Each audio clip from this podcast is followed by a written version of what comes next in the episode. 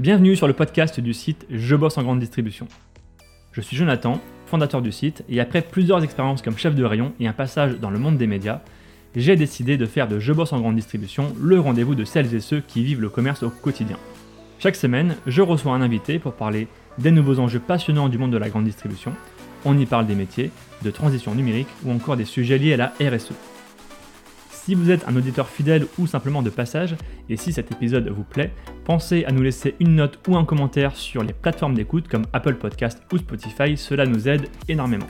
Place maintenant à l'épisode du jour, bonne écoute. Bonjour Pauline. Bonjour. Alors, tu es la directrice générale de Catalina France. Alors, chez Catalina, vous travaillez aussi bien euh, avec des marques pour augmenter leur visibilité et vous travaillez aussi avec des distributeurs, c'est comme ça que je vous connais notamment, pour booster leur trafic en point de vente.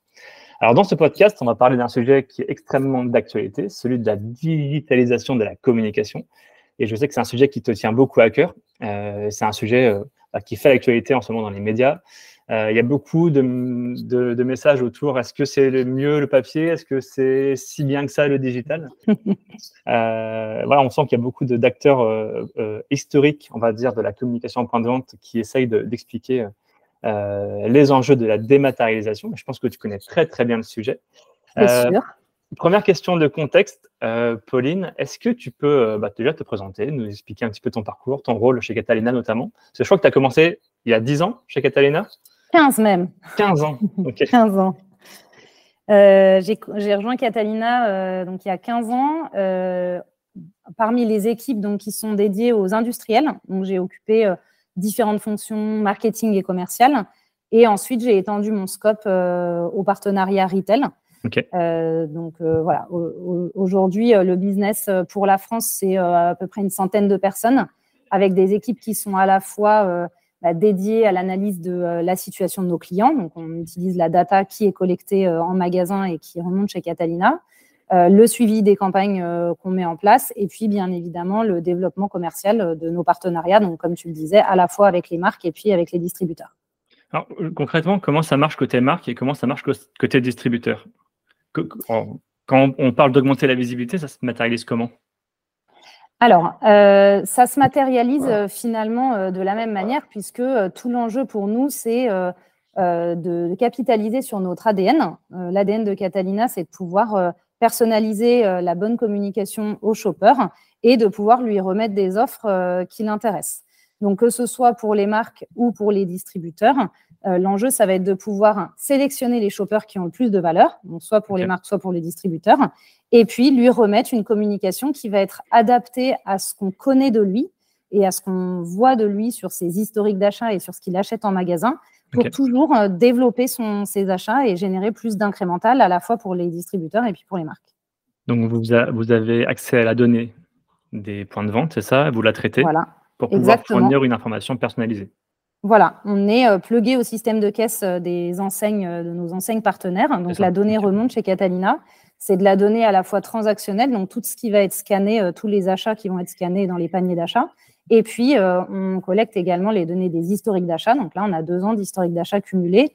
On utilise cette donnée pour pouvoir euh, bah, déjà analyser la situation, euh, voir faire le diagnostic de la situation d'une marque ou d'un retailer, et puis ensuite pouvoir utiliser cette donnée pour pouvoir communiquer auprès du bon shopper.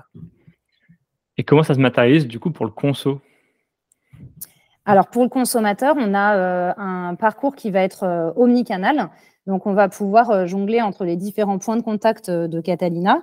Historiquement, ce qu'on connaît de Catalina, c'est l'imprimante qui est en caisse, donc il va pouvoir lui émettre une offre euh, selon le comportement d'achat qu'il a et ce qu'on a décidé de, lui remettre le jour mais on a développé des plateformes qui sont à la fois digitales, donc des, offres qui que le shopper va pouvoir aller chercher sur des plateformes digitales. Donc, on a des réseaux en propre et des plateformes partenaires. Euh, et puis également euh, la présence en e-commerce, en drive, euh, qui est également importante, hein, bien évidemment, aujourd'hui. Donc l'idée, ça va être de pouvoir jongler sur tous les différents points de contact, que ce soit du print ou du digital, pour pouvoir choisir le canal de prédilection du shopper. on, voilà, on redonne toujours cette équation chez Catalina, mais qui est de finalement remettre la bonne offre au bon client, au bon moment et sur le bon canal. J'imagine que tu, vas me parler aussi un petit peu de toi, ton analyse sur, sur le contexte actuel. beaucoup d'enseignes arrêtent le prospectus papier. Euh, j'imagine que vous, et même au même titre d'autres acteurs, j'imagine, de la communication au point de vente, euh, vous tenez prêt justement à accompagner les enseignes sur le terrain de la communication de la promotion. Euh, ça fait combien de temps que vous travaillez dessus et concrètement, quelle solution, quel scénario envisagez-vous pour eux? Alors, c'est sûr que ce sujet-là euh, il est un sujet bien évidemment euh, très d'actualité sur lequel on est bah, très nombreux hein, à, essayer de trouver la bonne réponse. En fait, cette fin du prospectus en ce moment, elle arrive quand même dans un contexte qui est bien particulier. Euh, si on regarde quelques chiffres, on a une inflation record avec des prix qui ont augmenté à hauteur de 17% là, année-année. en parallèle, bah, on a des promotions qui sont plafonnées au 34% et en plus un scope de ce plafonnement qui a tendance à, à toucher maintenant tous les univers. Euh, en parallèle, bah, on a 60% des Français qui euh, déclarent être à 10 euros près pour faire leurs courses. Et puis, euh, bah, on a pêle-mêle plein de communications qui sont pas toujours évidentes à décrypter pour le consommateur autour de cette fin du prospectus, avec aussi des prises de position qui vont être divergentes hein, selon les enseignes. et on sait que bah, ça génère de l'inquiétude à la fois chez les consommateurs et puis beaucoup d'incertitudes chez les marques. Nous, euh, notre analyse de la situation, c'est que euh, derrière ces changements, il y a trois enjeux qu'on va euh, chercher à travailler, et, dans lesquels on va accompagner les marques, les enseignes et le shopper.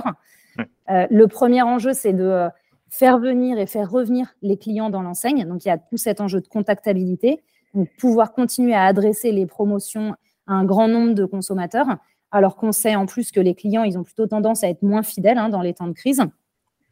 Le deuxième enjeu, c'est toujours euh, de la personnalisation de la sélection. On sait que les clients, ils attendent un contenu personnalisé, un contenu qui les intéresse. C'est exactement comme sur Netflix. On veut une sélection qui nous soit propre. Euh, et puis, le troisième enjeu, c'est de pouvoir euh, faciliter l'ergonomie de lecture, la consultation des prospectus digitaux en fonction des habitudes.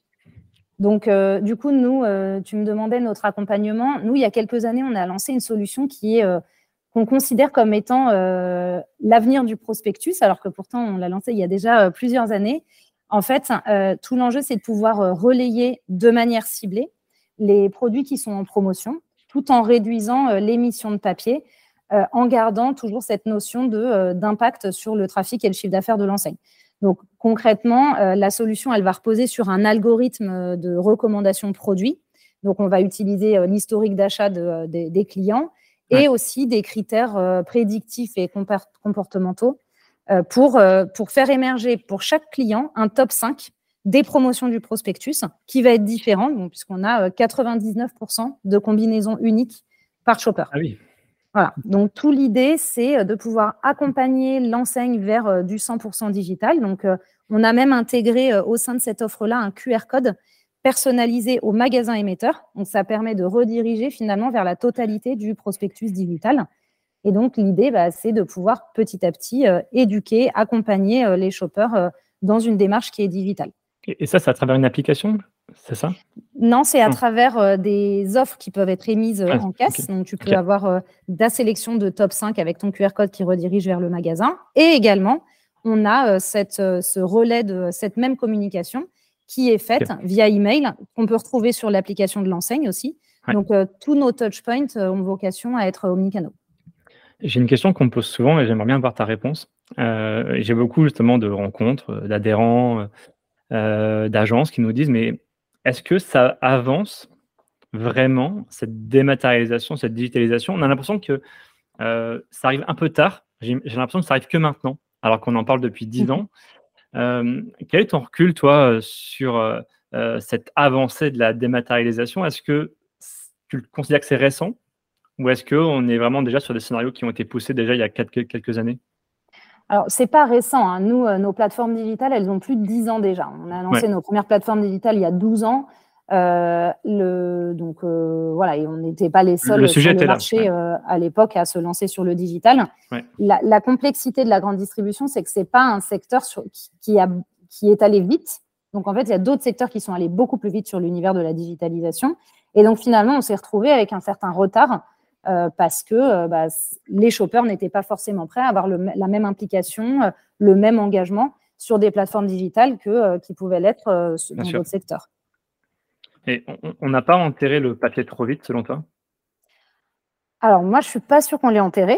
Euh, certaines, l'ont un peu enterré déjà. Oui, oui, oui. Non, mais tu as, tout à fait raison. En tout cas, euh, on, entend beaucoup de prises de position assez radicales et, euh, et, assez médiatiques hein, sur ce sujet-là.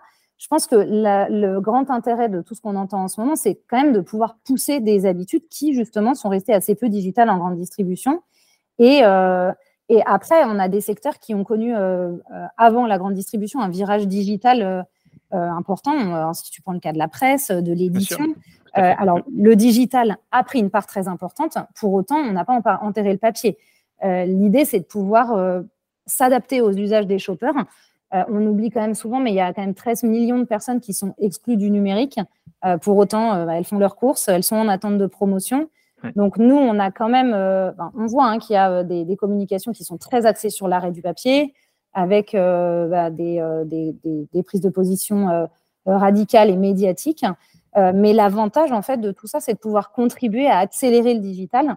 Pour nous, chez Catalina, en tout cas, la vigilance, c'est de ne pas forcer à tout prix pour tous les usages et pour tous les shoppers une adoption du digital, puisqu'on voit qu'on a encore quand même 9 Français sur 10 qui font leurs courses en magasin c'est le côté radical justement qui, surprend médiatiquement, euh, un peu comme une, prise de position un peu irréversible. Euh, le vrai sujet, c'est plutôt, je sais que tu es sensible aussi, c'est plutôt la complémentarité des deux. Exactement. Euh, plutôt digitaliser de manière intelligente, maximiser les touchpoints, d'accord, mais pas au détriment du papier. Nous, on croit beaucoup à, ce, à l'omnification. Pour nous, vraiment, l'équation qui va être la plus pérenne, c'est d'omnifier le parcours du shopper. Donc, on s'adapte alors bien évidemment, hein, les formats de course, ils deviennent de plus en plus hybrides, donc il faut qu'on puisse s'adapter à différents points de contact et relayer les promotions, euh, que ce soit sur du print ou sur du digital. Par exemple, les offres qu'on fait à, euh, à destination euh, des, shoppers sur les marques nationales, donc le contenu marque nationale, c'est des parcours qui sont complètement omnifiés et les campagnes sont toutes digitales pour pouvoir bah, offrir aux shoppers la possibilité de retrouver ses offres sur son canal de prédilection. quel type de campagne justement vous menez Est-ce qu'il y a des canaux privilégiés aujourd'hui? Alors le mail, peut-être les réseaux sociaux, le ads, comment vous fonctionnez? Alors en fait, on va fonctionner différemment en fonction de euh, ce qu'on active. Euh, on va avoir différentes, euh, différentes typologies de campagnes chez Catalina pour le retail ou pour les marques. Intéressant. on peut, alors déjà, on va animer en local. Donc, les magasins peuvent choisir chez Catalina de commander des campagnes via un portail de commande pour pouvoir animer euh, un rayon, un temps fort. Donc là, c'est le magasin qui se euh, log sur son, sur son interface pour pouvoir commander une campagne uniquement sur son magasin. On a aussi des campagnes retail, mais au national cette fois. Donc là, on accompagne le programme de fidélité de l'enseigne. On peut euh, renforcer les temps forts. Bah, c'est dans ce cadre-là aussi qu'on accompagne l'enseigne dans sa stratégie zéro prospectus. Et puis, la troisième typologie de campagne, c'est le contenu des offres marques. Donc là, on a à peu près 150 partenaires industriels qui travaillent avec nous. Et donc, euh, on relaie ces offres marques, euh, que ce soit en magasin, en drive et en digital. Et tout cumulé, toutes ces campagnes cumulées, c'est quand même un milliard d'euros qui sont distribués chaque année aux shoppers. Donc, ce qui n'est pas anodin dans le contexte dans lequel on est. Donc, trois types de campagnes, axées sur le rayon, sur la communication de l'enseigne et sur les marques. Mm. mais en termes de support, est-ce que tu peux nous expliquer comment ça se matérialise? Alors, en termes de support, du coup, on va euh, donc on, a donc la communication, ce que je disais tout à l'heure, de euh, historique de Catalina qui va être le relais de l'imprimante euh, en caisse. Et on a donc des communications après qui vont pouvoir s'adapter au levier de communication de l'enseigne sur le digital. Donc, ça peut être de l'email. On parle beaucoup des applications en ce moment des distributeurs. Donc, l'idée, c'est de pouvoir apporter un contenu de qualité pour nourrir ces applications-là. Euh, et, puis, euh, et puis, évidemment, d'être présent euh, sur le e-commerce. typiquement, on t'a peut-être vu récemment, on a Intermarché à communiquer sur le lancement d'une nouvelle solution sur les défis gagnants. En fait, c'est des challenges personnalisés pour le shopper, donc pour pouvoir nourrir le contenu de son programme de fidélité et l'app surtout, parce que c'est un vrai enjeu chez les distributeurs. En fait, derrière cette solution-là, c'est Catalina qui opère et donc qui, euh, euh, qui, permet de pousser les différents défis euh, aux shoppers pour pouvoir associer de la promotion, mais toujours qualifié dans le contenu de l'app. Ouais, c'est intéressant. Je, rebondis du coup sur l'application. Effectivement, on voit que c'est un sujet qui, est pris au sérieux par toutes les enseignes, GSA comme GSS d'ailleurs. Hein. on voit des, des, choses qui poussent pas mal, tu vois, chez Picard, Action. Mm. hyper intéressant. Pour, nos auditeurs, est-ce que tu peux nous expliquer pourquoi l'application, c'est si important? Alors l'application, alors c'est si important, euh, là ça l'est vraiment devenu. Euh, c'est euh, une manière de pouvoir retrouver à un même endroit toutes les communications que l'enseigne peut pousser auprès de son shopper. Donc forcément là il y a une clé d'entrée assez forte en ce moment avec le ticket de caisse, le fait de ne plus imprimer systématiquement les tickets en caisse et donc de pouvoir en évitant l'envoi d'un email systématique, pouvoir permettre au shopper de retrouver son ticket euh, au sein de l'application.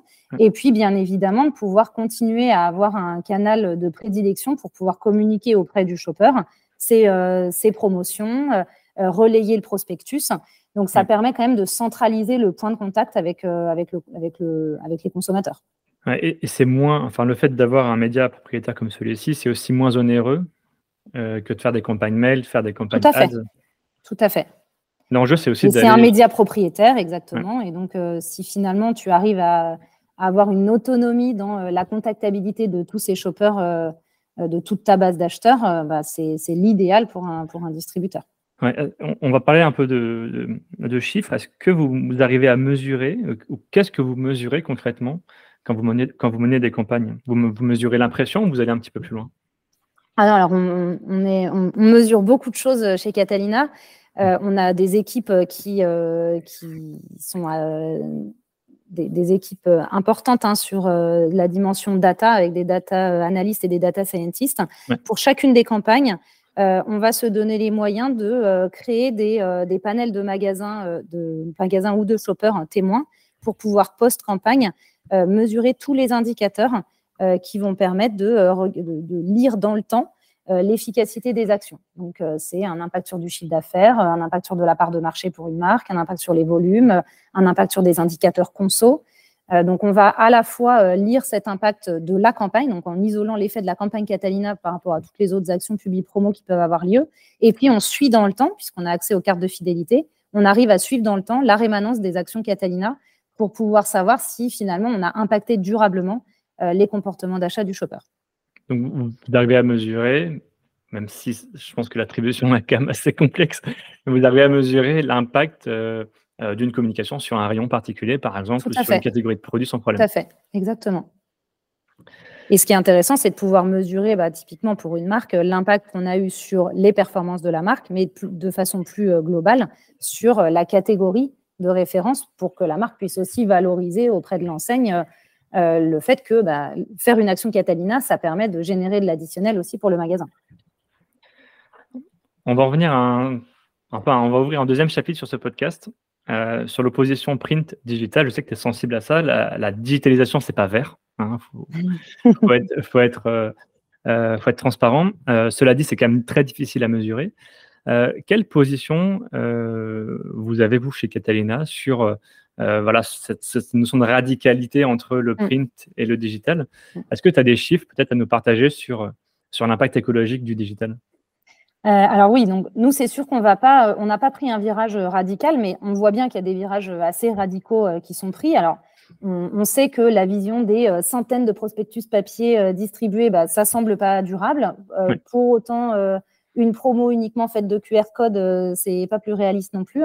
Euh, et d'ailleurs, euh, c'est intéressant d'écouter euh, Dominique Schelcher quand il parle de ce sujet-là. Il est proche du terrain, il est proche des magasins, des consommateurs.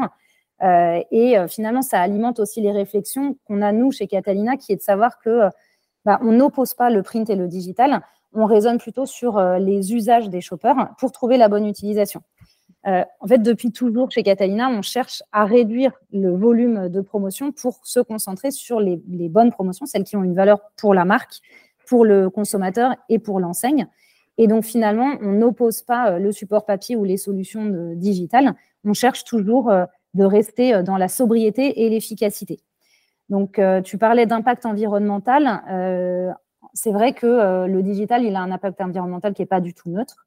Euh, alors, on ne va pas rentrer dans des éléments trop techniques, mais un email envoyé à un destinataire, c'est un impact en CO2 euh, de 5 grammes. Un coupon Catalina euh, ciblé sur le bon shopper, c'est 5 fois moins. Donc, l'objectif, c'est plutôt d'associer les communications papier et digitales, toujours dans un souci d'efficacité, avec des, des, bénéfices qui sont hyper différents. Le papier, bah, ça va t'offrir beaucoup de contactabilité, un reach puissant. On va mmh. pouvoir rester ciblé. Euh, et c'est un support qui est plébiscité, hein, puisqu'on a fait une étude euh, OpinionWay qui montrait que 60% euh, des shoppers préféraient recevoir leur promotion en format papier. Donc, ce n'est pas du tout un format qui est rejeté par les consommateurs, au contraire. mais le digital, pour autant, bah, ça va te permettre de faire découvrir des nouvelles expériences aux shoppers, tu vas relayer plus de contenu, ça crée des nouveaux points de contact. Donc, l'idée, c'est de pouvoir combiner les deux euh, en fonction de l'appétence du shopper, euh, créer des rebonds aussi dans la prise de parole. Euh, par exemple, chez un de, nos partenaires retailers, on, on, travaille sur l'évolution et on a travaillé sur l'évolution d'un dispositif CRM qui est clé pour le programme de fidélité. Et on combine des canaux digitaux et papier in-store pour pouvoir continuer à remettre des offres qui sont personnalisées aux shoppers, mais en travaillant sur les différents touchpoints. Et il y a un mot que tu utilises beaucoup en, reprenant de tes posts LinkedIn, c'est le mot usage. J'entends pas que j'entends pas beaucoup, euh, tu vois, auprès d'autres partenaires. Euh, il y a vraiment cette notion d'habitude aussi à aller chercher auprès des consommateurs. Euh, évidemment, aujourd'hui, 60% des gens préfèrent tel ou tel format, mais l'idée, c'est aussi d'influencer finalement vers de nouveaux usages. comment tu, comment tu, tu expliques, tu définis justement ce terme usage? Alors, l'usage, nous, on va le. alors, je ne sais pas si on arrive vraiment, euh, si on a la prétention de dire qu'on arrive vraiment à influencer les usages. En tout cas, on va chercher, tu vois, l'exemple que je te donnais tout à l'heure, d'essayer, euh, même en imprimant un, prospectus, le top 5 des produits du prospectus, de relayer un QR code pour pouvoir euh, relayer le prospectus digital et que le shopper s'y rende. Tout cet enjeu-là, c'est d'aller travailler chez un shopper euh, le, parcours euh, omnicanal. On a des équipes, nous, euh, chez Catalina, qui travaillent sur toutes les solutions de demain, et notamment les solutions in-store, donc la digitalisation des solutions in-store, pour créer différents points de contact à plusieurs endroits du magasin. puisque, alors voilà, on retrouve cette, cette notion d'usage, c'est de pouvoir finalement chercher le support qui va nous apporter le plus de, de performance. Tout ce qu'on va faire chez Catalina, c'est de chercher pour les marques et pour les distributeurs à avoir les meilleurs résultats possibles dans les campagnes qu'on met en place. On est en recherche permanente du meilleur ROI, de l'impact le plus fort euh, sur les ventes euh, du produit ou, euh, ou du magasin. Et donc, à chaque fois qu'on met en place un dispositif, tout l'enjeu, c'est de chercher à avoir la meilleure combinaison possible pour que le shopper transforme son achat au meilleur ROI pour la marque et pour l'enseigne. D'ailleurs, le, mot efficience, je sais que tu l'utilises beaucoup aussi. efficience au sens euh, bah, budget dépensé et résultat obtenu finalement. Exactement. Parce que finalement, on, pourrait dépenser des milliards d'euros sur Facebook Ads, par exemple, ou sur Google. Mais ce n'est pas ça qui serait forcément le plus pertinent.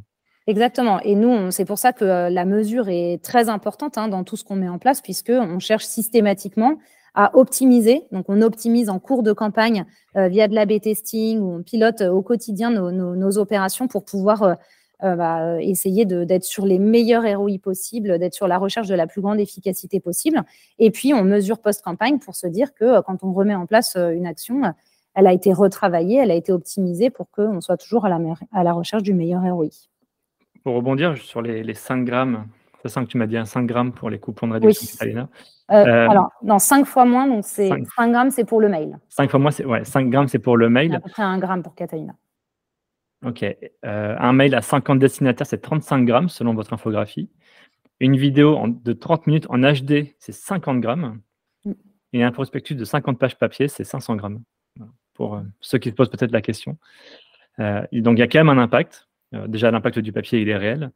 Euh, même si l'impact il est au-delà de, du CO2, hein, il y a aussi un impact économique, euh, un impact sur l'économie locale. Évidemment, ça va aussi détruire des emplois, il hein, faut, faut, être euh, mm. transparent, mais ça va aussi en créer de l'autre sens, d'un autre côté. Est-ce qu'on peut revenir peut-être sur deux idées reçues, notamment sur la déforestation et le recyclage sur le papier? Alors, tout à fait. Donc, on a encore. on entend encore souvent que le papier, bah, ça tue des arbres. Euh, alors, ce n'est pas le cas. Hein. On utilise euh, des papiers qui sont déjà recyclés ou euh, issus de, de scierie. Donc, l'idée n'est pas du tout de, tuer des arbres pour fabriquer du papier.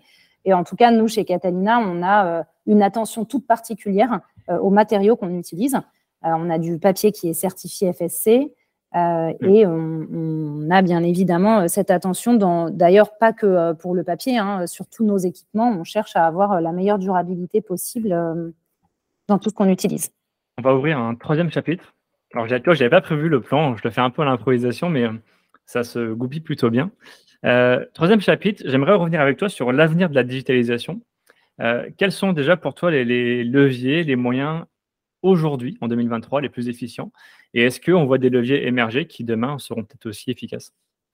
Euh, Alors, nous, dans les leviers, en tout cas à, l'heure actuelle, hein, dans ce qu'on peut observer, les leviers les plus efficients, c'est ce qu'on a partagé là pas mal aujourd'hui, c'est de pouvoir associer différents points de contact et couvrir le shopper en omnicanal. C'est vraiment notre credo. maximiser les touchpoints. Maximiser les touchpoints et pouvoir euh, s'adapter euh, aux touchpoints euh, du shopper pour pouvoir s'assurer la meilleure, le meilleur retour sur investissement et la meilleure transformation par le shopper. et après, du coup, donc là, on, on, travaille aussi sur des axes un petit peu différents. donc, je te parlais tout à l'heure des défis qui vont être personnalisés de façon plus globale on va travailler en termes de contenu sur euh, de la gamification pour mmh. pouvoir euh, essayer d'attirer euh, le shopper sur des logiques, donc pour ceux qui ne seraient pas sensibles à, des promotions standards, pour essayer d'attirer ces shoppers-là sur des codes un peu différents et de pouvoir les inciter eux aussi à, ben voilà, participer à ces, à ces communications-là. Et donc, en fait, on va étendre tous ces contenus, donc soit de la promo simple, soit de la promo sous forme de challenge, soit de la promo gamifiée sur différents euh, touchpoints dans le magasin. Et donc là, euh, le gros axe sur lequel on travaille, c'est comment on arrive à associer cette digitalisation au point de vente, puisque le point de vente reste quand même l'endroit central des courses. Hein. c'est 90% des foyers qui font leurs courses encore en magasin. Et tout l'enjeu, c'est de mmh. pouvoir réduire le papier si vraiment c'est l'axe central qui est recherché, euh, tout en, donc, en gardant cette digitalisation, mais en l'exploitant au sein du point de vente pour pouvoir euh, avoir la contactabilité shopper hein, la plus forte possible. Ouais, la gamification, j'allais te poser la question juste après, mais euh, Lidl bosse très bien là-dessus, justement. Euh, je sais que Leclerc, Système Intermarché ont leur propre système, mais un petit peu, enfin, ils le communiquent beaucoup moins. Est-ce que tu as des, des, exemples pardon, concrets voilà, de solutions gamifiées, justement? Alors nous, on a une autre, euh, on a notre solution de, euh, de Gamif, donc euh, du coup qui, qui te permet de, pousser au shopper du contenu sous un format un peu différent, donc de le faire participer à des jeux, donc tourner une roue. Et, et, donc l'idée est de pouvoir jouer sur des dotations qui vont être plus importantes, donc gagner son panier du jour par exemple, pour pouvoir l'engager euh, euh, et, jouer euh, de cette manière-là. L'idée est vraiment de pouvoir capter des nouveaux shoppers qui ne seraient pas intéressés par des formats de communication plus, plus traditionnels. Oui, et aussi créer l'usage, justement, créer cette habitude aussi avec les supports de, de l'enseigne. Tout à fait. Ça, c'est des leviers qui sont plutôt efficients aujourd'hui. Est-ce qu'on peut aller plus loin peut-être sur demain de l'hyper-personnalisation? Alors, vous le faites déjà pas mal. Est-ce que tu penses qu'on peut aller encore beaucoup plus loin? Même dans la mesure d'ailleurs. Est-ce qu'on peut aller plus loin dans la mesure aujourd'hui alors, plus loin que euh, ce qu'on fait, alors, certainement, hein, puisque nos équipes, elles continuent à apprendre aussi au quotidien, mais quand on voit que sur certaines actions, on est à 99% de combinaisons uniques, euh, ah voilà, on, se dit qu'on est, déjà, on est déjà assez loin dans, dans l'hyper-personnalisation. Euh, non, après, ce qu'on travaille aussi, nous, on a, on a des équipes maintenant qui ont mis l'IA au cœur de, de, nos réflexions et au cœur de nos, de nos modes de travail pour pouvoir essayer euh, de faire en sorte que euh, nos savoir-faire et nos règles métiers puissent être enrichis, euh, puissent être complétés par, par tous les savoir-faire de, l'IA. Donc, on y, travaille, on y travaille à la fois sur la dimension ciblage et sur la dimension mesure. Donc, sur la dimension ciblage, hein, l'idée, c'est de pouvoir bah, compléter à nouveau ces règles métiers, pouvoir aller un cran plus loin dans la proposition qu'on va faire au shopper et dans l'unicité de l'offre qu'on va lui proposer, donc aller vers encore plus d'hyper-personnalisation et surtout pouvoir challenger au fur et à mesure les modèles qui sont proposés euh, par rapport à nos règles, nous, euh, business, euh, qu'on connaît depuis, donc on a mis en place depuis 30 ans. La, question quand même qui se pose sur cette partie-là, c'est les marques comme les distributeurs ne sont pas toujours friands d'un format un peu black box, hein, puisque le modèle, du coup, mmh. il tourne, mais on ne sait pas toujours ce qu'il y a derrière. ça reste quand même important pour une marque qui investit des montants importants de savoir concrètement à quel shopper elle va s'adresser, comment elle va construire les volumes ou sa pénétration et en allant s'adresser à des profils de shoppers qu'elle a bien identifiés. Donc ça, c'est sur la partie ciblage. Sur la partie mesure, on utilise beaucoup l'IA aussi, notamment dans euh, la dimension euh, omnicanal, donc pour mesurer des campagnes omnicanales, puisqu'on n'a pas toujours la possibilité de créer en amont de campagne euh, les panels de, magasins ou de foyers témoins.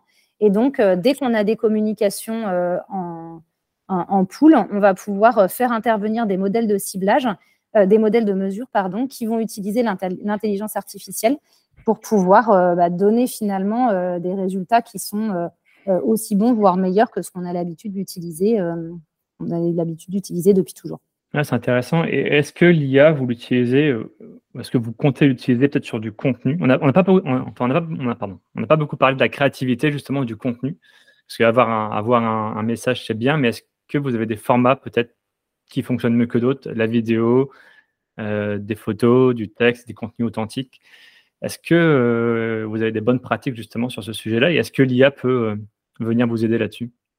Alors pour le coup, on va, on utilise encore assez peu. Hein, c'est euh, des, contenus très différents parce que bah, quand on intervient dans l'écosystème du retailer sur ses bases d'email ou sur son app, on va avoir des surfaces d'expression qui vont être pour le moment parfois assez assez bordées. Euh, sur nos plateformes digitales à nous, on peut relayer euh, sur des pages dédiées à la marque, par exemple, euh, donc, des, vidéos, du contenu. donc là, bah, tout l'idée est de pouvoir avoir un contenu à nouveau hein, qui intéresse le shopper et qui soit dans cette recherche de, du, meilleur ROI pour les actions qu'on met en place. Comment tu vois l'avenir là? Il se passe des choses. Hein, pour la fin d'année, on va être pas mal occupé sur le sujet-là. Et comment tu vois, je sais pas, à 2-3 ans, est-ce que tu penses que toutes les enseignes vont dire stop au papier ou est-ce qu'on peut voir peut-être un retour euh, sur des impressions papier, peut-être moindre qu'avant, forcément, mais est-ce que tu penses qu'on peut voir un retour, un renouvellement du format? Alors nous, on voit déjà quand même euh, un... par rapport aux, premières euh, prises de position parfois assez drastiques, on voit déjà que certaines temporisent, que certaines ne prennent pas ces positions-là.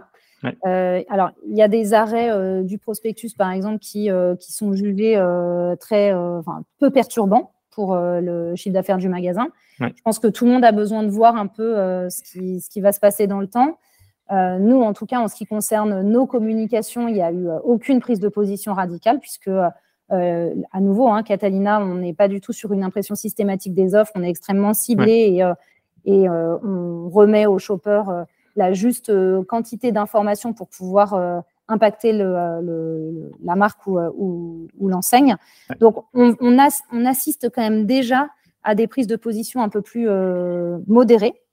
je pense honnêtement que dans 2-3 ans, j'espère en tout cas que le digital aura continué à prendre plus de place, que les mmh. apps des retailers seront un, levier de contenu et, un réflexe aussi du shopper pour qu'on puisse euh, travailler sur ces supports-là de façon la plus efficace possible et l'utiliser comme euh, un point de contact privilégié avec les shoppers.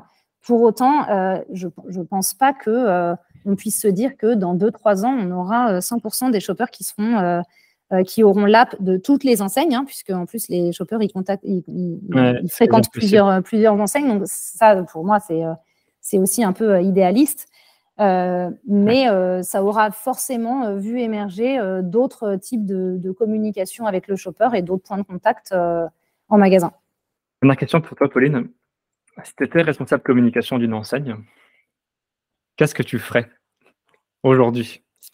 Bonne ah, question. à, part contacter Contalina, du coup. voilà, c'est ça. bon, ils le font déjà tous, hein, donc en tout cas, une grande partie, une grande partie le fait.